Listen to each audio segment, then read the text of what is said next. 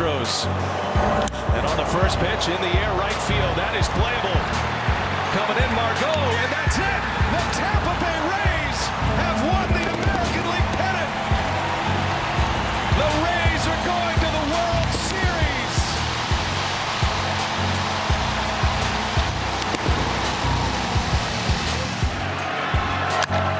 Towering fly ball. The Dodgers come from series. They come from behind in game seven, and they win the National League pennant. And the Dodgers advance to the World Series for the third time in the past four years. The team with the best record in baseball all year long, 43 and 17, in first place since the 13th of August, are the champions of the National League. Bueno, buenas noches, Davidcito, Leina. Eh, bienvenido Buenas noches. a otro episodio de La Sociedad Habla a través de Zoom. Vamos a estar, vamos a estar hablando, ¿de qué vamos a estar hablando hoy, David, Leina? Cuéntenme. Buenas noches. Buenas noches Primero que, nada, primero que nada, cuando te quites esa gorra, pues te deseo buenas noches. No, no, no, eh, le- me la ten- de hecho, dudé si, si ponérmela, pero como, como ganaron es inevitable, no, no, puedo, no puedo ignorar el hecho de que van para la Serie Mundial. Pues, eh, Bueno, buenas noches, Daniela. Buenas noches, Leina. Aquí David Gracias. Colón, como siempre con ustedes. Mi gente, vamos a hablar de deporte. Venimos con Serie Mundial. Se definió, estás pegado, estás pegado. Mr. Sport TV. sí, ya tú sabes, Mr. Sport TV, YouTube, mi gente, síganme. Pues vamos a, vamos a hablar de la Serie Mundial que va a comenzar eh, pronto. Así que, mi gente, ya tenemos definida el mejor equipo de la americana contra el mejor equipo de la nacional. Los Rays contra los Dodgers y nosotros se lo vamos a analizar aquí en La Sociedad Habla. Bueno, Así es, David. ¿quieres Así, así como tú mencionas, Tampa Bay Rays, Los Ángeles Dodgers, los mejores equipos en sus respectivas eh, ligas durante la temporada regular. Eh, y nada de sorpresa, por lo menos para nosotros, ya que ambos dijimos, o sea, los tres dijimos que tanto Tampa Bay como los Dodgers iban a ganar en sus respectivas series, no de la manera en que lo hicieron, juego 7. eh, Los, dos, los, dos, los dos dijimos que iban a hacer en cinco juegos y los dos se fueron al máximo. Yo yo había dicho eh, Tampa Bay Los- en 6. Los- no, los dos, los dos en cinco. Los dos cogimos a, a, a Dodgers y Tampa en cinco. Así que sí, es verdad. Pero se fue a 7, pero aún así son los equipos que veíamos eh, llegando a este clásico de octubre. Así. Quiero que sepan que los dos pitchers ya están, que va a ser Glasnow y, Ya se y Kershaw.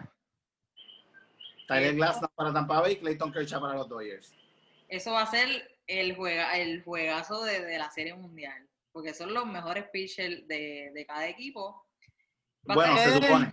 Se supone. Eh, Se supone que se supone que Clayton Kershaw es el mejor pitcher de los Dodgers, pero la realidad es que estamos viendo a Walker Buehler, que ya tomó ese puesto de ace desde el año pasado. eh, ¿Y, cómo prácticamente. lo de- y cómo lo demostró en el sexto juego. Sí, y la realidad es que aunque Tyler Glasnow es posiblemente de los tres, de Morton, Blake Snell y Glasnow, el más talentoso, al momento el mejor de los tres, indiscutiblemente, es Charlie Morton. No, sí, definitivamente, como tú dices, eh, es un veterano, es un pitcher con el que tú puedes contar en este tipo de situaciones. Si no me equivoco, ha ganado cuatro juegos decisivos en, en postemporada. Así que eso es algo impresionante, David. Eso es algo. La mayor cantidad Wow. en la historia. Son cuatro victorias en juegos de winner take all game. O sea, en juegos de vida o muerte para los dos equipos.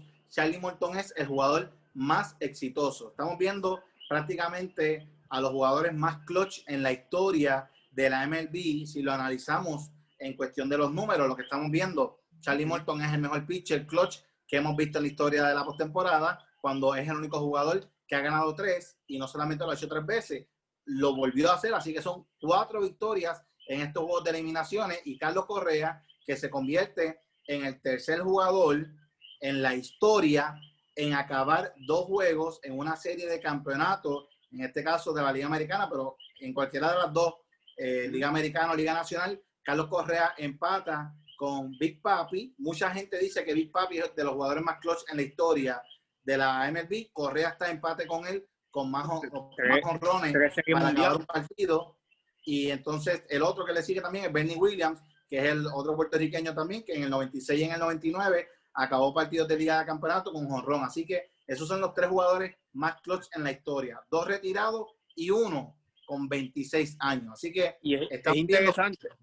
Es interesante que lo digas porque Big Papi, tres campeonatos de serie mundial con los Red de Boston, mientras que Bernie Williams, cuatro campeonatos con los Yankees de Nueva York. Eh, y Carlos Correa ya tiene sí, exacto. Eh, lo que estabas diciendo de Charlie Morton, de, de los pitchers más eh, clutch en la, en la historia de la postemporada, cuando tú me mencionas eh, cosas así, yo pienso en Andy Pettit, pienso en Mason Baumgartner y ahora Charlie Morton.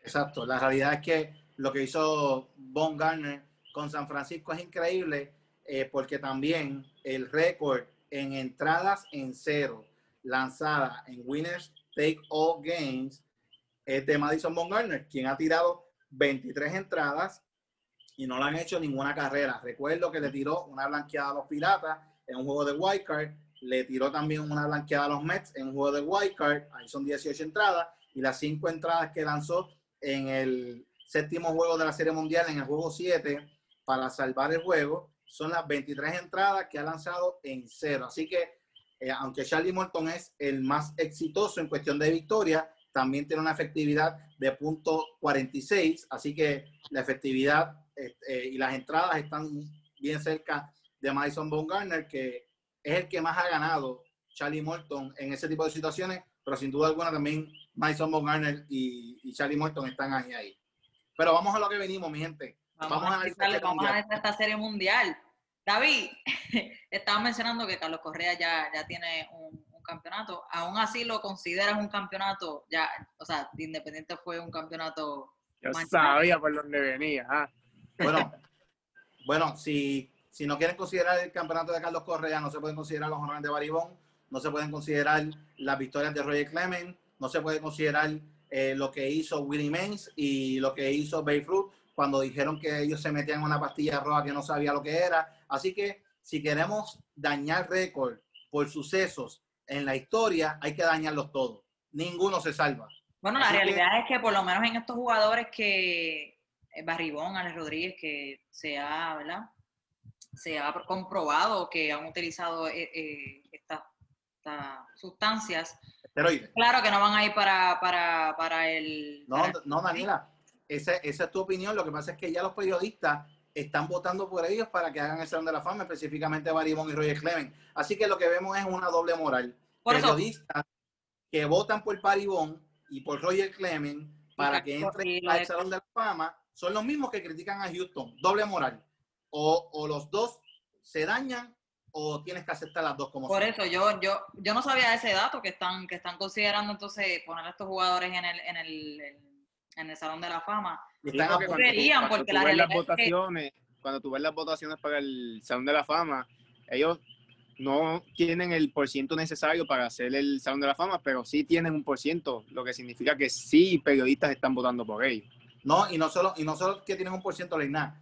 Carlos Delgado, uno de los mejores primera base de los 2000, no hizo un 5% para permanecer en la papeleta en su primer año que fue elegible para Salón de la Fama. Yo entiendo que Carlos Delgado debe ser jugador del Salón de la Fama porque todo lo que hizo Carlos Delgado lo hizo limpio, algo que no pudieron hacer muchos jugadores y eso hay que tomarlo en consideración, pero esa no es la conversación de ahora.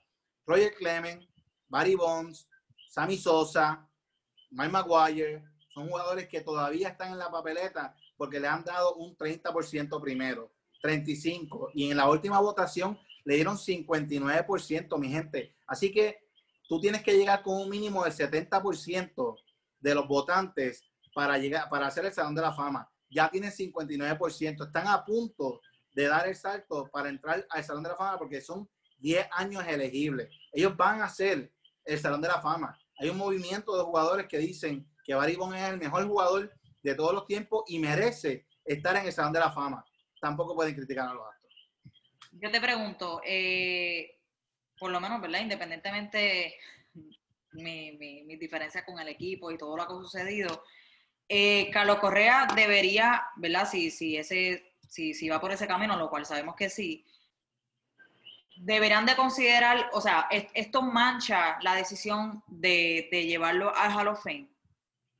A Carlos Correa, qué bueno que traíste ese punto, Daniela, muy bien, porque no, no tenemos que analizar el caso de Carlos Correa. Podemos irnos con uno más reciente, Carlos Beltrán. Carlos Beltrán está ya cerca de estar en el Salón de la Fama, cerca de ser considerado para entrar al Salón de la Fama. Él se retiró en 2017, 2018, 2019, 2020. Dos años más y entra la- y se hace elegible para la papeleta, porque una vez tú te retires, cinco años no eh, estás inelegible para el Salón de la Fama, te hace elegible después de cinco años y entonces en dos años más, Carlos Beltrán es elegible para entrar al Salón de la Fama. No es elegible, es, elegible para entrar a la papeleta del Salón de la Fama. Y lo que se está argumentando, Daniela, es, lo que, es la pregunta que acabas de hacer con relación a Carlos Correa, que hablo de Beltrán porque estamos hablando prácticamente de Carlos Correa, un caso sumamente temprano, le hace falta muchísimo béisbol para verdaderamente ver si su caso es sostenible. Y que, Beltrán, es- y que. Beltrán básicamente es un lock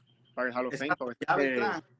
Sin embargo, Beltrán, que se supone que iba a ser un jugador del Salón de la Fama sin duda alguna, oye, quizás no es en el primer año de elegible, quizás sí va a tardar dos, tres, cuatro, como se han tardado varios jugadores. Solamente los buenos, solamente la crema de los jugadores son los que hacen el Salón de la Fama en su primer año. Y Roberto Lomar no lo hizo porque le escupió al árbitro y los periodistas le quisieron dar una lesión a Roberto Lomar cuando Carlos, cuando Roberto Lomar y ese árbitro no tienen ningún tipo de problema. Así que lo de los periodistas es otro cuento.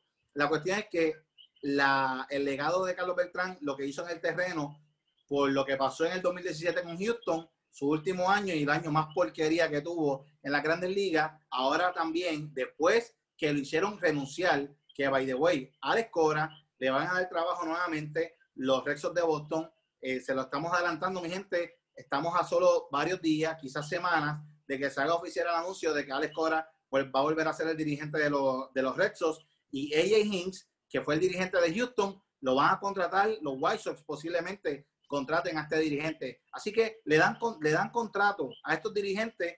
eh, y, y por qué? Porque realmente lo que le están haciendo al equipo de Houston actualmente es injusto. Ya ellos, ya ellos pagaron la, la sentencia de lo que pasó. Le quitaron los, los dos first round pick y el second round pick de los futuros dos años. Le dieron una multa de 5 millones de dólares.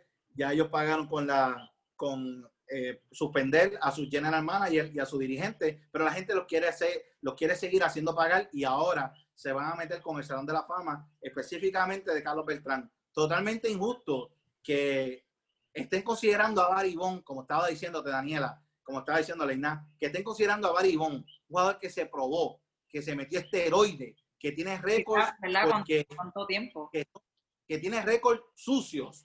Y sabes qué? Yo llegué a una reflexión recientemente viendo un documental de Mark Maguire y Sammy Sosa, en donde reflexioné y caí en cuenta y dije, ¿sabes qué? Yo no puedo penalizar a los jugadores que se metieron esteroides en los 90 porque no era algo ilegal en ese momento.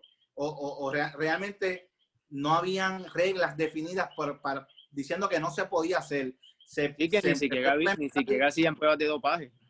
Exacto, así que lo permitía la Major League, lo permitía. Así que no se puede penalizar a los Sammy Sosa, a los, a los Mike Maguire en ese tiempo. Ahora, a los Alex Rodríguez y los Baribón sí se pueden penalizar en cierta manera porque ellos sí consumieron esteroides una vez comenzaron estas pruebas rigurosas y estas campañas diciendo que era algo completamente legal. Así que, aunque yo pienso que los jugadores Y, que Manny Ramírez también. Manny Ramírez, exacto. Aunque yo pienso que jugadores, que hay jugadores que se metieron esteroides que sí merecen estar en el Salón de la Fama por falta de la proactividad de la Major League Baseball en averiguar quiénes estaban haciendo, eh, o sea, en, en averiguar quiénes estaban haciendo esa práctica o no. Entiendo que jugadores que después lo hicieron merecen tener un castigo más allá. Y yo entiendo que Barry Bond es uno de los mejores jugadores de todos los tiempos, pero eh, hizo trampa. Hizo trampa Está y lo hizo muchos años. Exacto. Igual que Alan Rodríguez, son, son jugadores, eh, ¿verdad? Que nosotros vimos en nuestra infancia y que sí Y traían. son reincidentes. Sí, exacto, y que, que sí traían eh, esta emoción en el juego, pero ya, ya cuando tú ves que su carrera no se sabe desde, que, en qué momento es que empiezan a utilizar estas sustancias, pues uno no puede, honestamente, uno no puede considerarlo eh, para este tipo de, ¿verdad? de logros. Si admiras el jugador que fue y lo que, lo que trajo a la, a la franquicia y tan- tanto, a- tanto a la liga. Pero ya de, de darle ¿verdad? Eso, eso- es- esos logros, como bien mencioné, eh, es, un poco, es un poco injusto. Porque Exacto. otros que Mira. han- se, han, se han, o sea, han sudado para llegar donde están y que ¿verdad? han tenido esos logros, lo han hecho sin, sin, sin tener la necesidad de utilizar eh, eh, estas ciertas estas ciertas cosas que, que ahora... Y como, como los Albert Pujols, Miguel Cabrera. Exacto. Mira, Ángela, también te quiero preguntar, eh, ahora yo te hago una pregunta, ya que tú me hiciste lo de Carlos Beltrán, yo considero que Carlos Beltrán debe hacer el Salón de la Fama, porque la realidad es que lo que pasó con Houston fue algo que está probado, que no comenzó en el 2017, comenzó en el 2016, antes de que, de que Carlos Beltrán y Alex Cora hicieran parte de la franquicia con su general manager, con un documento de Excel que se probó que existe, que existe en el 2016. Así que la trampa comenzó antes que Alex Cora y Carlos Beltrán lo implementaran. También eh, tuvieron su castigo, pero esto fue algo ya de la gerencia y por eso fue que la franquicia de los Astros pagó. Te quiero preguntar, Daniela, con esto que vimos de los Astros, que sin Justin Verlander en su rotación, ya sabemos que no tienen a Greg a Jordan Álvarez, y los vimos que llevaron al máximo de siete juegos en la serie de campeonato que perdían 3 a 0 a los Tampa Bay Rays. Tu opinión con relación a este equipo en decir, ah, este equipo gana por trampa, sigue, si- sigue, siendo, sigue siendo la misma. Bueno, la realidad es que no podría decirlo. Pero la realidad es que, o sea, yo siempre te di- yo, yo siempre les dije a ustedes que yo no dudaba de este equipo, incluso le tenía miedo porque mira, mira, mira hasta dónde llegaron y mira lo que pasó. E Y incluso con un equipo incompleto. incompleto por, te refieres a por, por, Verlander. Sí, por, por las lesiones que... Por por, por- por los pitchers también que ellos, ellos no tenían. Fíjate, independientemente, ellos, eh, honestamente, aquí no es que los Astros perdieron, aquí Tampa eh, ganó. O sea, no, no sé si entiendo mi, mi argumento. Sí, exacto. Porque Y- en y al efecto, decir eso- al decir eso, reconoces la grandeza de Houston entonces como equipo. claro, oye, yo, yo nunca he, no, o sea, ¿cómo te digo? Eso que hicieron en el 2017, pues, eso fue, fue trampa, pero nunca he dudado de, de- de lo que cada cual eh, trae, ¿verdad? Y el talento que tiene cada uno, igual, igual con O sea, que, que para ti fue mejor como lucieron los eh, de Tampa Bay de lo mal que lucieron los Astros de Houston. Es que los Astros no lo hicieron mal. que los Astros no lo hicieron mal, esa es la cosa. Ellos no perdieron. Aquí Tampa Bay hizo todo lo Ganó. posible Escucha. para mantenerse. That's- e, ese ese, ese ya es la conclusión. Escucha, Alex Bregman- escucha, Alex todos los juegos. que perdió Houston. Todos los juegos que perdió Houston tuvieron oportunidades de ganar y Tampa Bay tuvo que defender como yo nunca había visto un equipo defendiendo Exacto. en mi vida para ganar esa serie a Houston. Lo que no hizo Atlanta Bravos, defendía como defendieron, no ganaban. Oye, lo, lo que no, lo que no hizo impresionante es Atlanta que- Bravos lo, lo hicieron los Reyes. Lo impresionante es que este equipo de los Astros estuvieron a, a nada de, de avanzar a la Serie Mundial, básicamente sin tres jugadores en su alineación, que fueron eh, Julieski que fue un asco en, en- en los playoffs, eh, en la postemporada, eh, Josh Reddy, que es un vestido de pelotero, y Completamente. Alex, y Alex Bregman, que te lo estoy diciendo, David. Este jugador, para mí, que se ha beneficiado grandemente de, de lo que ha sido este esquema de los Astros de Houston y su juego de señales, porque Yo, cuando tú ves, cuando tú ves sus números, él empezó a jugar bien desde el 2016. Leina, yo creo que verdaderamente Alex Bregman se fue indiscutiblemente el más que se benefició de este esquema completamente. Fue el Completamente. fraude, fue el fraude mayor de ese equipo. Y por culpa de jugadores como ellos, Y la, y la defensa del hacen que, que, que, que, que critiquen al equipo completo, porque la realidad es que tú ves cómo esos números bajan, tú, honest- tú- tú entonces piensas, pues entonces, ¿cuántos eh, jugadores no se beneficiaron? Pero tú viste claramente que, que ¿verdad? El Tuve, eh, Correa, que sabemos que siempre, ¿verdad? Siempre hace, su trabajo, exacto. No, como les digo, no no merecen ni, ni tan siquiera darle, dar- dar- o sea, te- tenerlos de backup, porque ya tú sabes que no, no, hacen, no hacen su trabajo cuando lo necesitan. O sea, literalmente aquí necesitaban a Breckman. Y, y cada vez que él iba al, al, al plato, ¿qué hacía? To- to- Out, era- doble play. literalmente todo el mundo Out. pensaba que ese era el momento, que iban a ganar. Dusty, Ba- Dusty Baker, el dirigente, contaba tanto con este jugador que lo tenía en, o sea, durante, durante la mayoría de la postemporada lo tenía por encima de Carlos Correa en la alineación. O sea, estamos Lo hablando de Carlos Correa, Hasta el sexto juego, Leinat. Hasta el sexto juego contra Tampa Bay. O sea, los lo- últimos o sea, estamos hablando de, de- de que Carlos Correa demostró, sin duda alguna, en esta postemporada, de que es el líder absoluto de este equipo completamente. y el jugador más clutch en momentos en, en que más lo eh, necesitan una ofensiva. Cargó, cargó. Pero Tienen que firmar a Springer. Tienen, Oye, tienen que firmar a Springer. A- Tienen que hasta, hasta coach de picheo tiene en su resumen ahora Carlos Correa. ¿Ustedes entienden entonces que Breckman debería, deberían, o sea, deberían de cambiarlo o eh, No, yo creo que. Yo también creo que parte de lo que le pudiera estar afectando a Bregman, porque el esquema se rumora que siguió hasta el 2018, pero que el 2019, que fue el año que Bregman eh, llegó segundo en la carrera de MVP, no se probó que se haya hecho nada en Por eso es que tienen que aprovechar y cambiarlo, porque está reciente esa, esa actuación que tuvo en el 2018. Y entiendo que una temporada más eh, desastrosa de, de este jugador eh, va a afectar los chances de, de que los Astros salgan de él. Así que Yo creo que no pueden cambiarlo, porque yo creo que va a ser todo lo contrario, Leina. Hasta que él no demuestre que puede producir después del escándalo, no va a querer? no va a tener valor. Exacto, Sí, pero no, no, Y todo- no, todo- no todos ven a Bregman como nosotros. O sea, muchos van a seguir creyendo que es un gran jugador. Todo el mundo lo vio en la postemporada.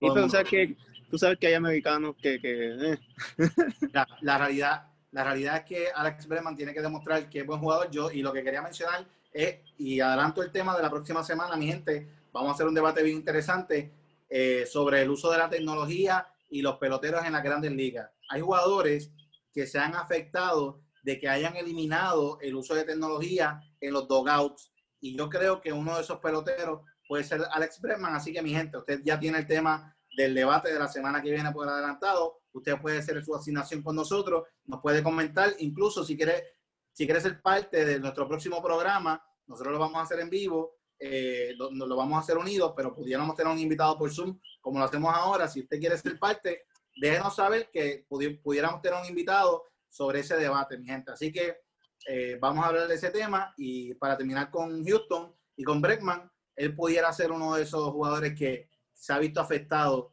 en este tipo de situaciones que hayan quitado la tecnología. Bueno, vamos ahora entonces a hacer la transición para el análisis de la Serie Mundial, lo que todo el mundo ha estado esperando. Que Eh, mucho nos entendimos hablando de, de los astros y los esteroides y todo eso. Y es que es un tema interesante, pero si, si hablamos, estamos toda la noche eh, hablando de Exacto. eso. Pero nada, David, eh, Leina, ¿quién quiere comenzar a, estar, a analizar esta, esta serie? vamos, vamos a analizar, como hicimos en la, en la serie de campeonato, eh, analizar posición por posición para saber quién tiene el- el- la ventaja en esta, en esta serie mundial. Vamos a empezar Bueno. con, la, con la receptoría. Tenemos que por los Rays está Mike Zunino, mientras que por los Dodgers está, wow, Will Smith, visito. Will. Smith, desde el año pasado, es el catcher con mejor OPS en la Grandes Ligas.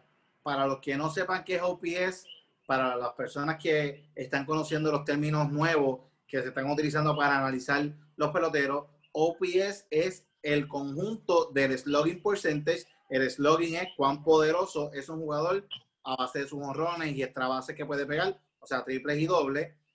Y el on-base percentage, que el on-base percentage no solamente es el promedio de que, por ejemplo, 10 turnos y diste 3 hits, no, también incluye si tuviste bases por bola, si, tu- si te dieron pelotazo, eso también te lo incluye en el on-base percentage para hacer un análisis justo de lo que realmente tú pudieras promediar eh, en, la, en la temporada porque que te hayan dado una base por bola. no es culpa tuya, eso es culpa de pitcher. Así que el on-base percentage analiza no solamente los hits, sino las bases por bola, los pelotazos también, que, eh, por los cuales llegaste a base. Ese, esas dos se unen para hacer el OPS.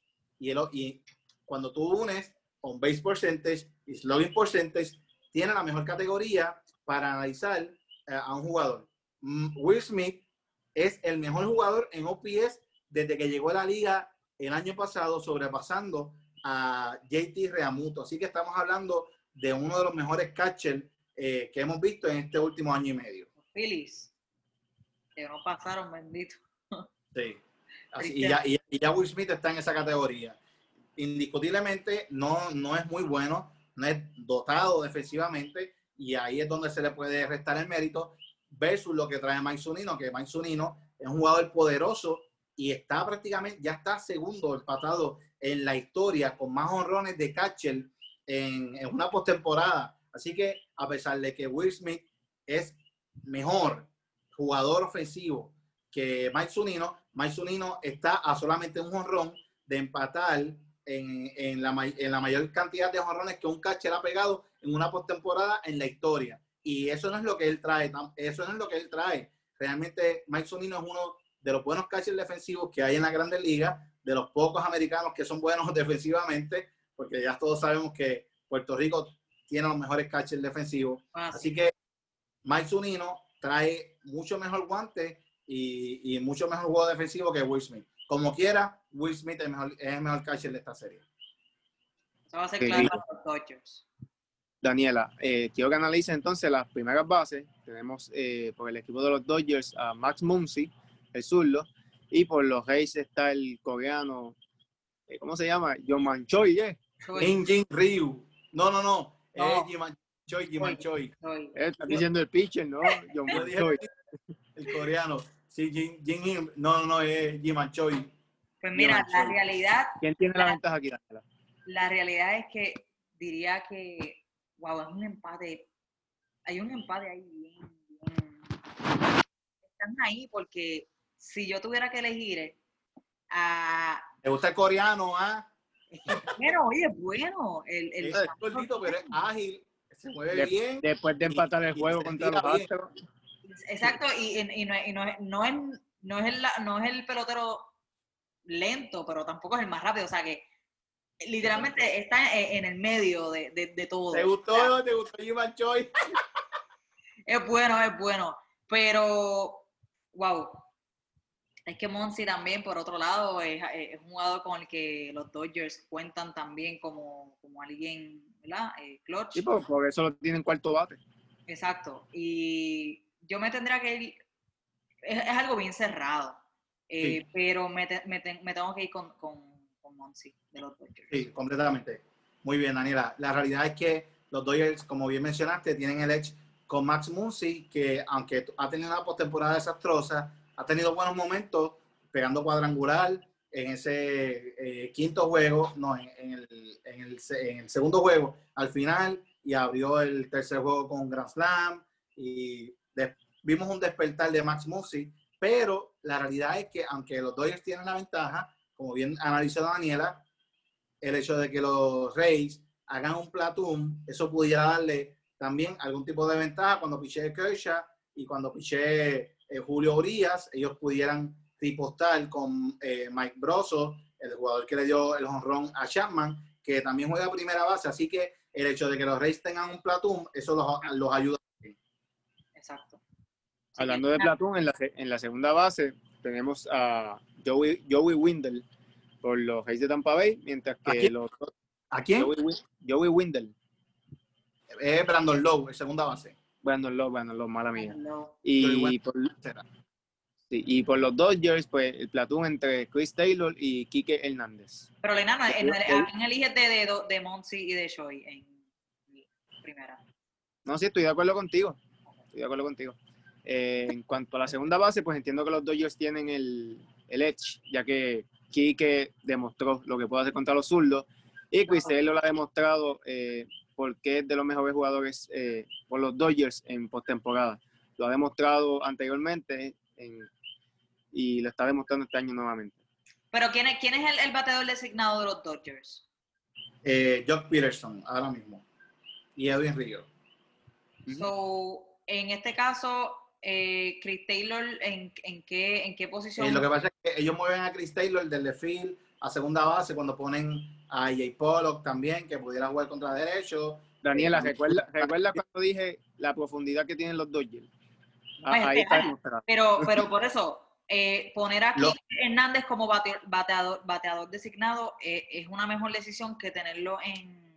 Eh, yo, yo, estoy, yo estoy de acuerdo con que yo creo que es mejor ten- eh, tener a AJ Pollock o Chris Taylor como bateador designado y dejar a en segunda, porque Kike es mejor defensivamente que cualquiera de los dos.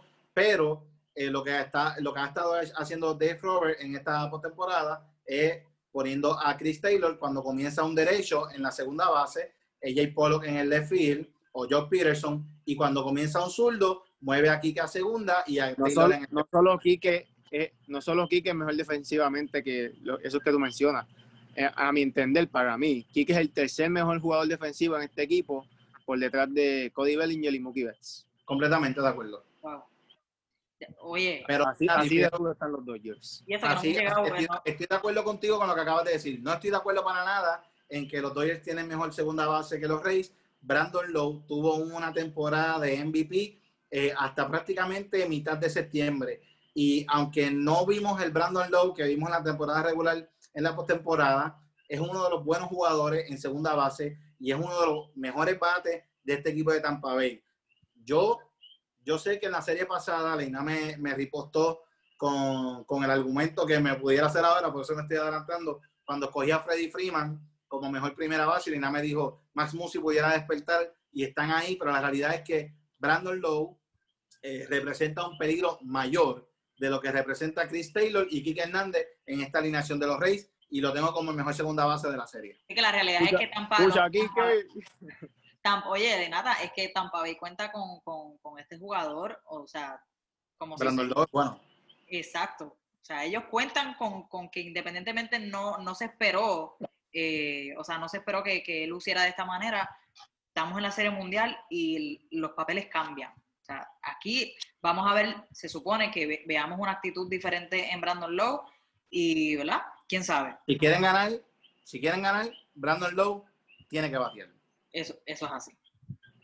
David, en el campo corto, aquí no hay que debatir nada porque pues, Co- Co- Co- ¿cómo es? Corey Seager ganó el. MVP de la, de la Liga de Campeonato por este equipo de los Dodgers, cinco jonrones Sí. en esta serie. La O sea- mayor cantidad, la mayor cantidad de jonrones en la historia que ha pegado un jugador en la National League, o sea, en el, la serie de campeonato. La mayor cantidad en jonrones en una liga de campeonato, en el caso de la americana, fue Nelson Cruz a Detroit en el 2011, que le dio palo, pero que se acabó. Pero con en el- la historia de Con la... ¿Cómo es? con esteroide cualquiera. Ay, bendito, no. Pero en la Liga Nacional, el, el jugador que más ha dado jonrones en una liga de campeonato, en una serie de liga de campeonato, es Corey Seager con los cinco que le dio Atlanta. El Corey Seager es muchísimo mejor jugador ofensivo que Willie Adames y está haciendo también el trabajo defensivamente. Adames ha demostrado ser un jugador excelente defensivamente y eso es lo que puede representar que la producción que vaya a tener en el shortstop pudiera contrarrestar un poco lo que no hace ofensivamente, que ha tenido buenos momentos también. Ha dado, ha, ha dado un doble eh, y ha dado sus hits oportunos, pero la realidad es que lo que ha hecho defensivamente ha salvado a este equipo de Tampa Bay. Yo diría que si él no hubiera estado en el shortstop para Tampa Bay, hoy estuviéramos analizando una serie mundial de Houston contra Dodgers, porque realmente William Adames mostró gran fortaleza defensiva. Sí, esos momentos memorables de él en, en la defensiva Y la, son la cruciales. ventaja para los Dodgers, pero sabemos lo que trae eh, Willie Adames. Willie Adames al, al plato. El dominicano. En la tercera base, ahora sí, Brandon Lowe contra Justin No. Turner. Joey Wendell, Bueno, ya, Brandon Lowe en la segunda, oye. Son, son hermanos, son hermanos.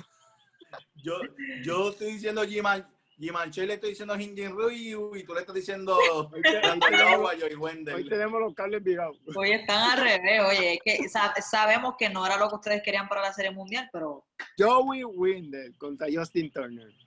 Daniela. No, definitivamente Justin Turner es eh, claro, claro, mejor jugador que, que Joey Wender, porque aunque Joey Wender está demostrando ser no la han arenado defensivamente en tercera base, no es como la desventaja que tienen Cody Seager y William Adames. Realmente, eh, Justin Turner es un excelente jugador defensivo y es uno de los mejores jugadores clutch en la historia de la postemporada en los Dodgers y también lo está haciendo. Y recuerdo esa jugada super clutch que hizo defensivamente cuando filió la bola, tocó a Swanson y sacó a Austin Riley en tercera.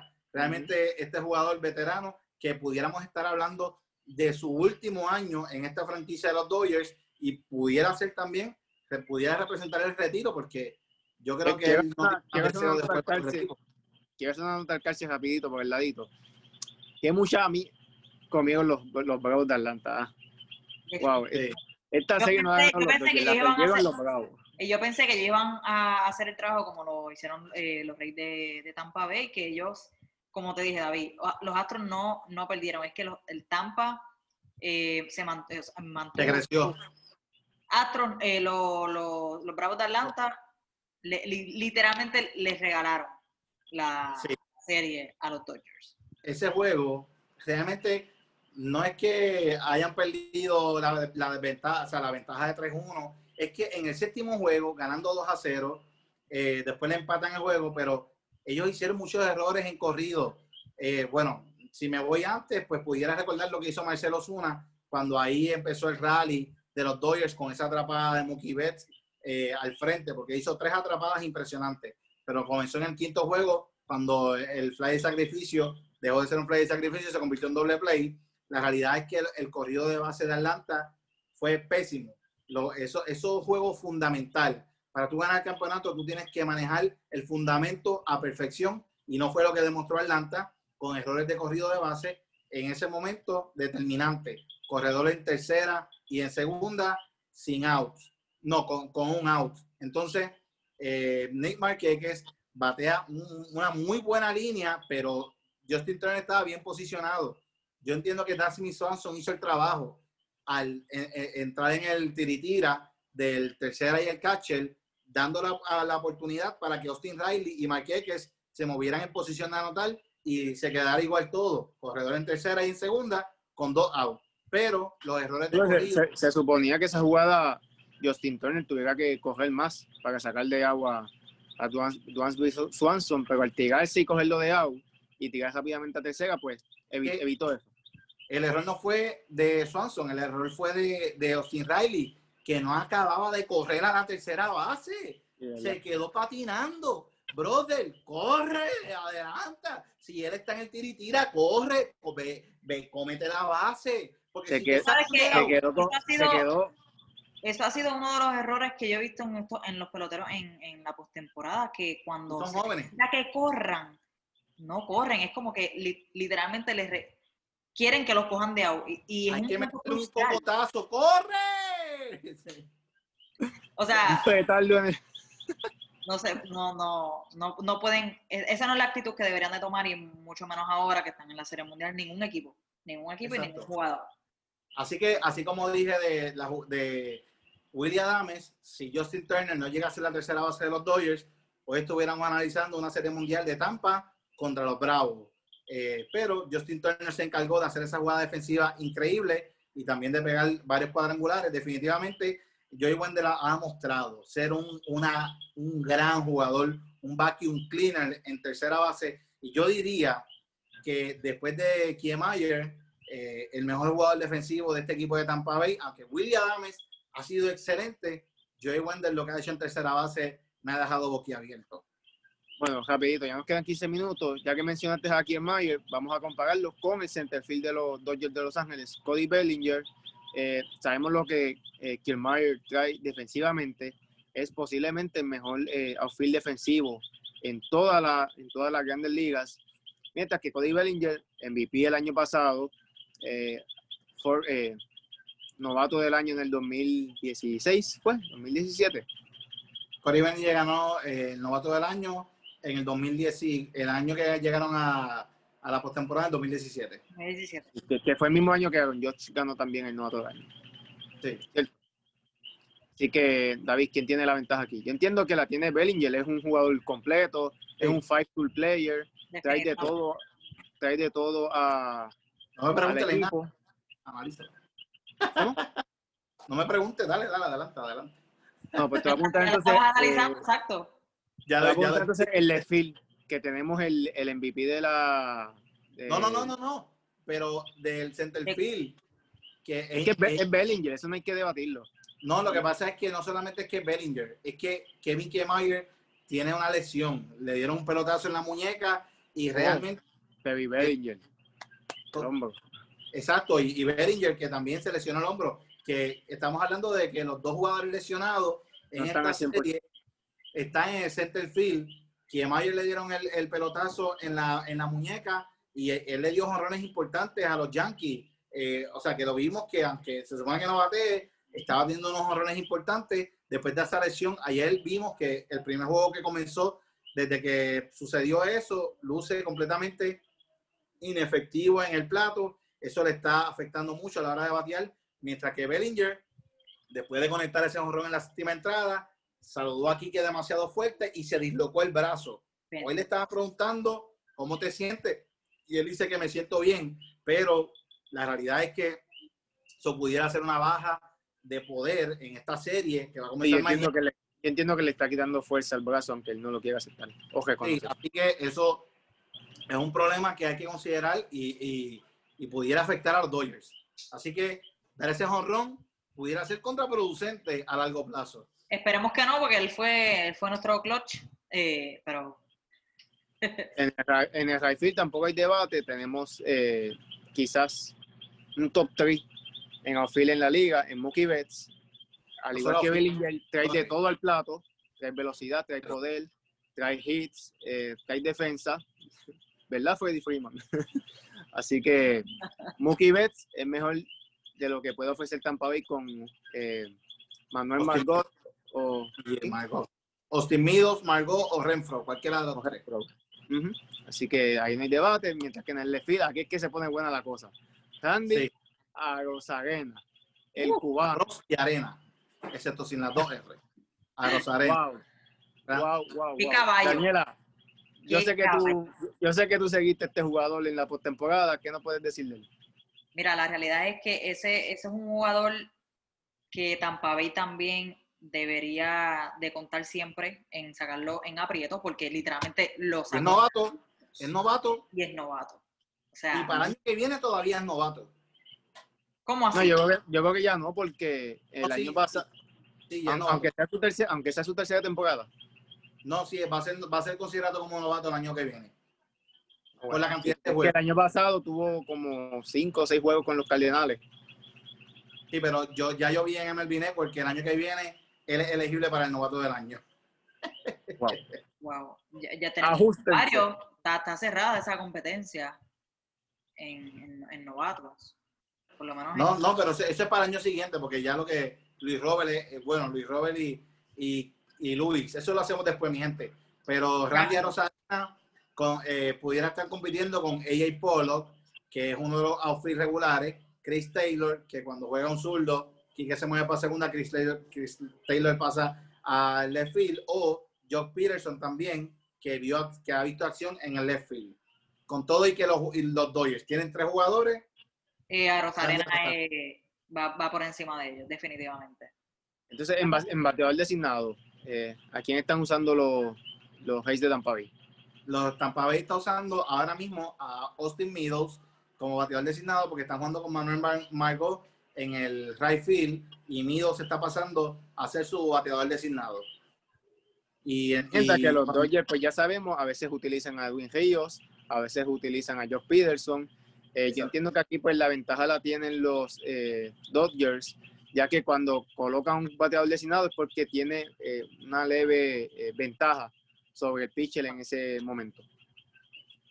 Bueno, y rápidamente nos vamos ahora con el cuerpo monticular. Vamos, vámonos primero con los iniciadores. Esto es bien interesante, esto lo quiero tocar y, aunque lo tenemos que analizar rápidamente, se nos está acabando el tiempo. Hay que profundizar un poco.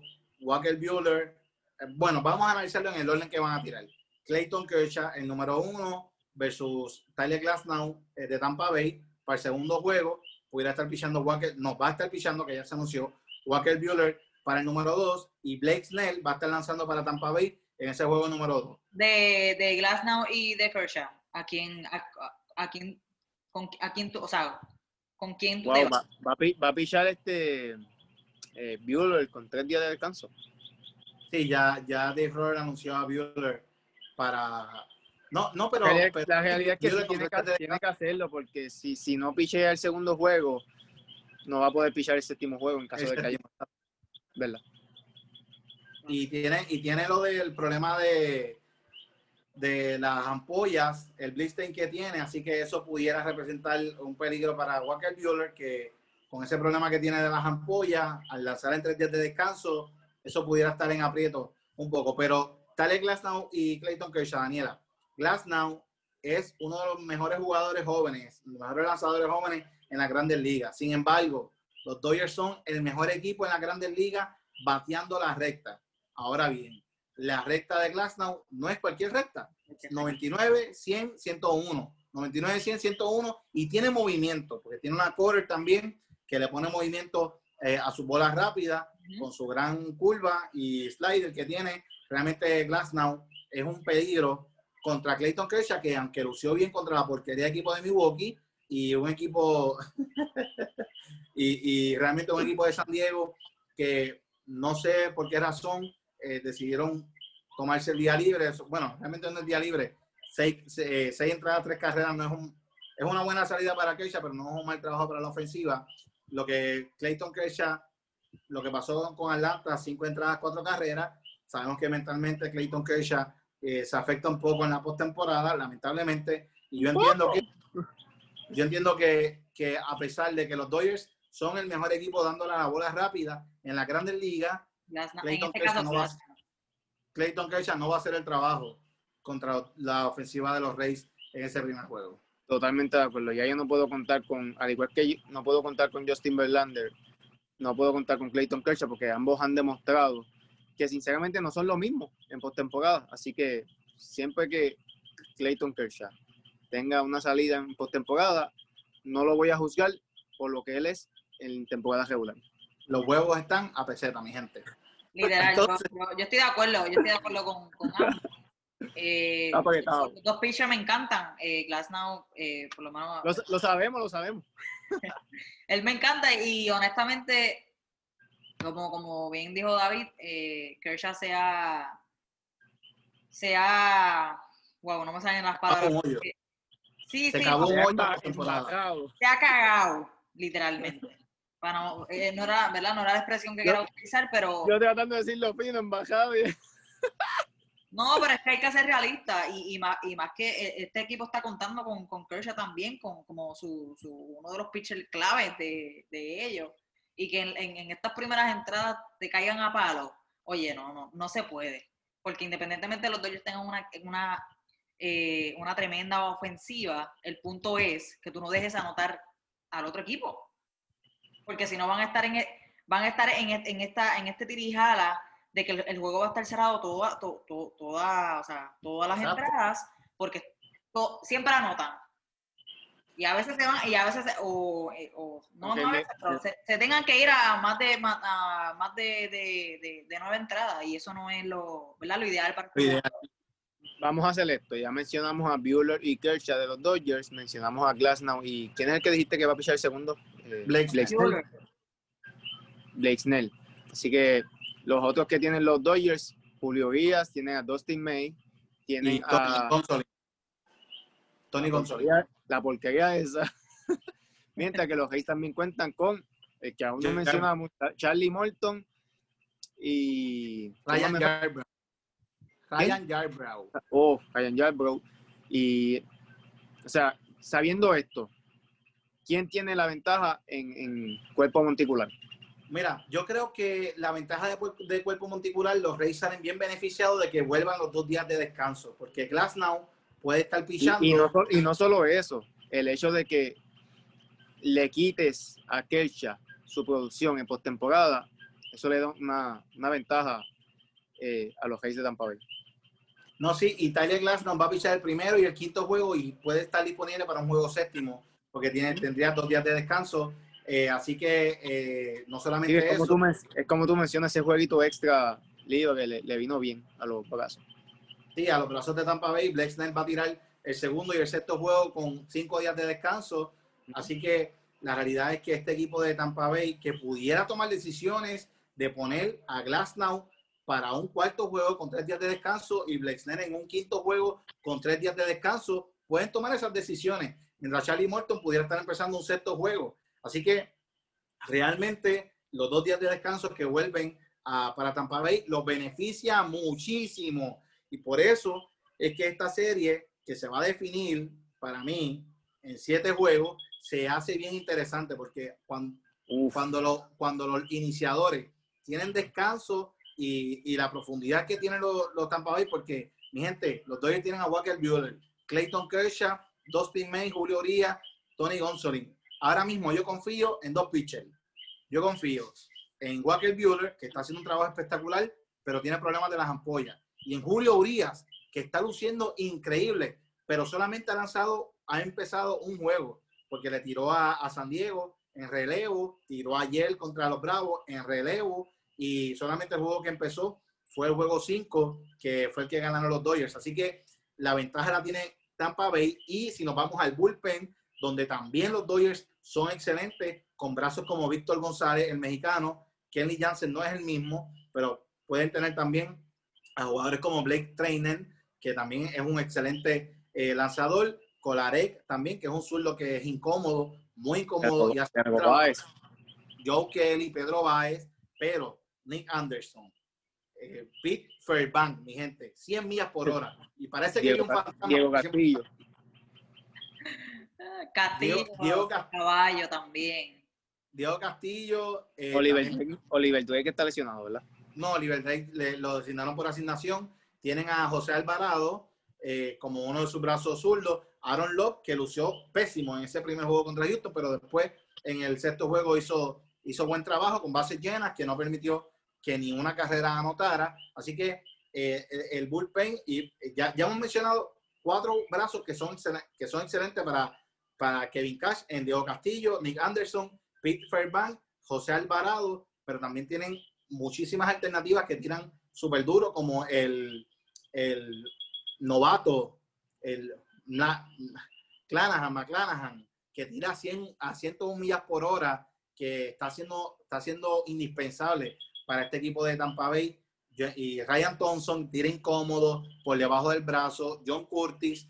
Tampa Bay tiene realmente muchos iniciadores que le van a dar la batalla a este, eh, a este equipo de los Dodgers y por eso es que tengo la Serie Mundial en 7 y vamos a comenzar ahora con las predicciones, mi gente.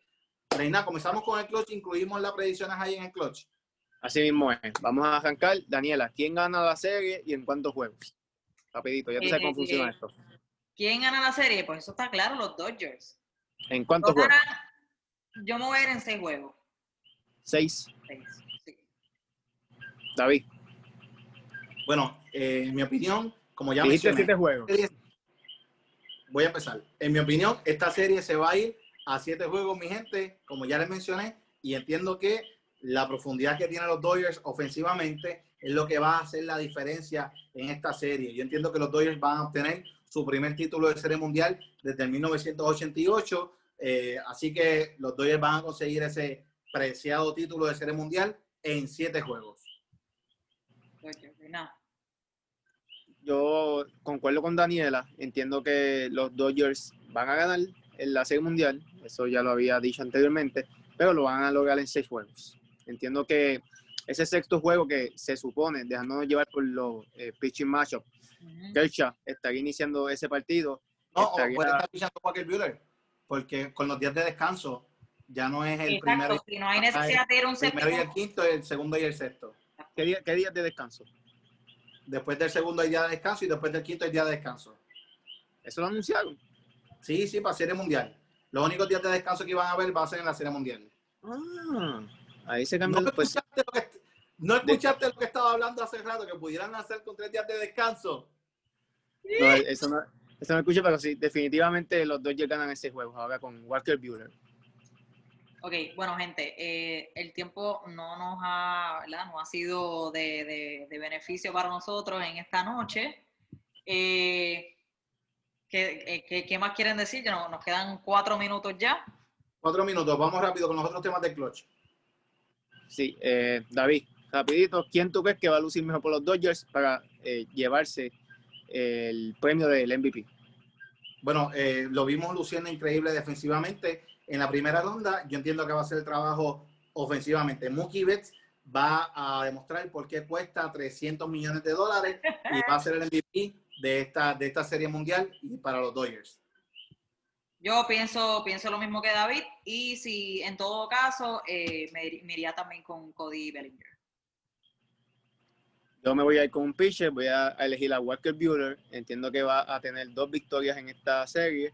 Eh, no va a permitir más de tres carreras en ninguno de los, de los eh, desafíos, así que va a tener Dos juegos sumados.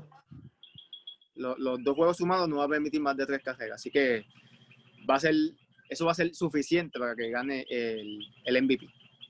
Wow, fuertes declaraciones, Leinat. Esperemos que así sea. Y finalmente, finalmente, Daniela, a los Dodgers ganar esta serie mundial, ¿tú ves que sea una dinastía en esta década? Dinastía me refiero a que van a ganar mínimo tres campeonatos. Sí, en 10 años, claro que sí.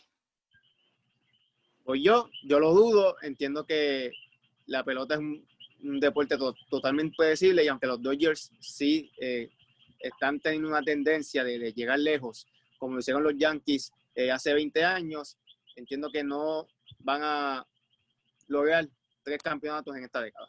Bien. A mí me gustaría decir lo mismo que tú, Lena, me gustaría decir que no, pero yo no puedo pensar lo contrario cuando jugadores como Dustin May, jugadores como Dustin May, Walker Buehler eh, van a ser parte de la rotación de este equipo por los próximos 10 años. Son dos jugadores jóvenes y no mencionamos ahorita a Graterol, que es Dos, increíble. dos May, ¿quién?